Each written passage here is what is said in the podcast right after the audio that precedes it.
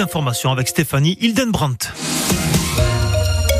Une scène de crime d'une très grande violence selon le procureur de la République. Dans la soirée d'hier, les corps d'une mère de famille et de ses quatre enfants âgés de 9 mois à 10 ans ont été retrouvés dans un appartement de Meaux. D'abord activement recherché par la police, le père de famille a été interpellé à Sevran en Seine-Saint-Denis ce matin. L'homme avait déjà porté en 2019 un coup de couteau à son épouse enceinte, mais la procédure avait été classée sans suite au motif d'un état mental déficient.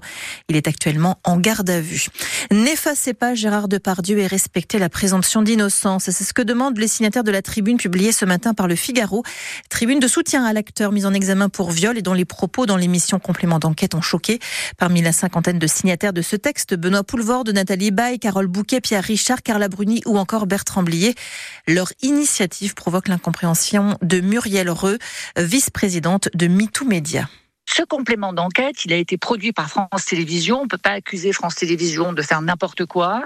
Les séquences qui sont accusées d'avoir été détournées ont été validées par l'huissier. Qu'est-ce qu'il faut faire de plus que de que, que de pas se rendre compte de ces propos euh, qui sont dits face caméra, qui sont dits par un homme qui a parfaitement conscience qu'il est filmé, qu'il est tourné en permanence? Donc, si vous voulez, euh, je, je comprends pas les mots qui sont utilisés dans cette tribune. Je comprends qu'on puisse défendre de talents de comédiens, de Gérard Depardieu que nous ne remettons absolument pas en cause. En revanche, que l'on remet en cause, c'est sa posture, ce sont ses propos et c'est son déni pour les victimes. Muriel, Muriel Russ, vice-présidente de MeToo Média.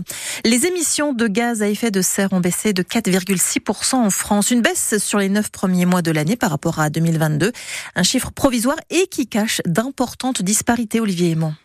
C'est le secteur de la production d'énergie qui voit ses émissions baisser le plus entre janvier et octobre, moins 9,4%. Raison principale avancée par le CITEPA, la remise en route d'un certain nombre de réacteurs nucléaires, peu émetteurs de gaz à effet de serre, par rapport aux centrales thermiques qui avaient pallié leur indisponibilité en 2022. Le secteur industriel est aussi en baisse significative, au-delà des 9%.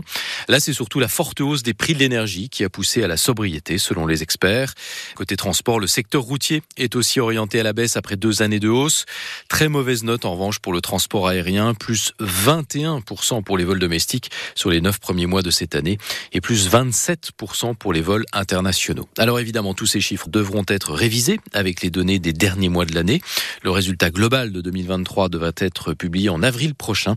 En 2022, les émissions françaises avaient au final baissé de 2,7% sur un an. Remplacer la chaudière par une pompe à chaleur, ce sera toujours possible en 2024, mais l'aide d'État, ma prime rénov, sera plus difficile à obtenir. Les conditions changent pour encourager les gros chantiers de rénovation. La CAPEB, la Confédération de l'artisanat et des petites entreprises, ne voit pas ça d'un bon oeil. Le processus est à la fois mal compris par les particuliers et difficile à suivre pour les petites entreprises.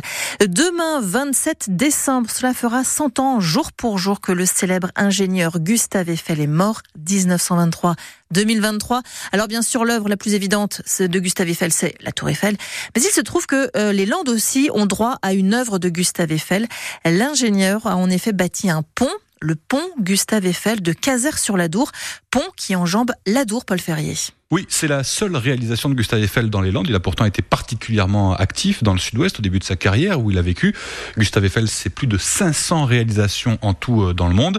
Sa dernière et la plus emblématique, évidemment la Tour Eiffel, mais également, par exemple, la structure métallique qui soutient la Statue de la Liberté à New York. Évidemment, le pont de Caser sur la Dour est, moins tape à l'œil, mais c'est une fierté locale, un monument historique inscrit, raconte le maire de Caser sur la Dour, Francis Desblanc. Alors jusqu'en 1827, la traversée du fleuve se faisait par bac ou à date, un premier pont de bois est construit mais les caprices du fleuve l'engloutissent en 1845. En 1873, l'idée de la construction de nouveaux ponts plus résistants émerge au sein du conseil municipal. Deux concepteurs font une offre. La proposition de Gustave Eiffel est retenue pour la somme de 140 000 francs de l'époque. La mise en service interviendra en 1880. Le pont a été refait récemment par le département en 2016. Il est toujours très emprunté malgré son étroitesse.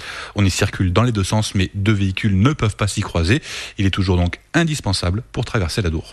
Et pour la petite histoire, saviez-vous que le nom d'un célèbre Dacquois est inscrit en grosses lettres sur la Tour Eiffel?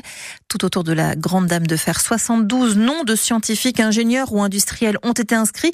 Euh, des scientifiques choisis parce qu'ils ont honoré la France de 1789 à 1889. Et parmi ces 72 noms, eh bien, il y a Borda, le célèbre scientifique et navigateur Dacquois. La météo 100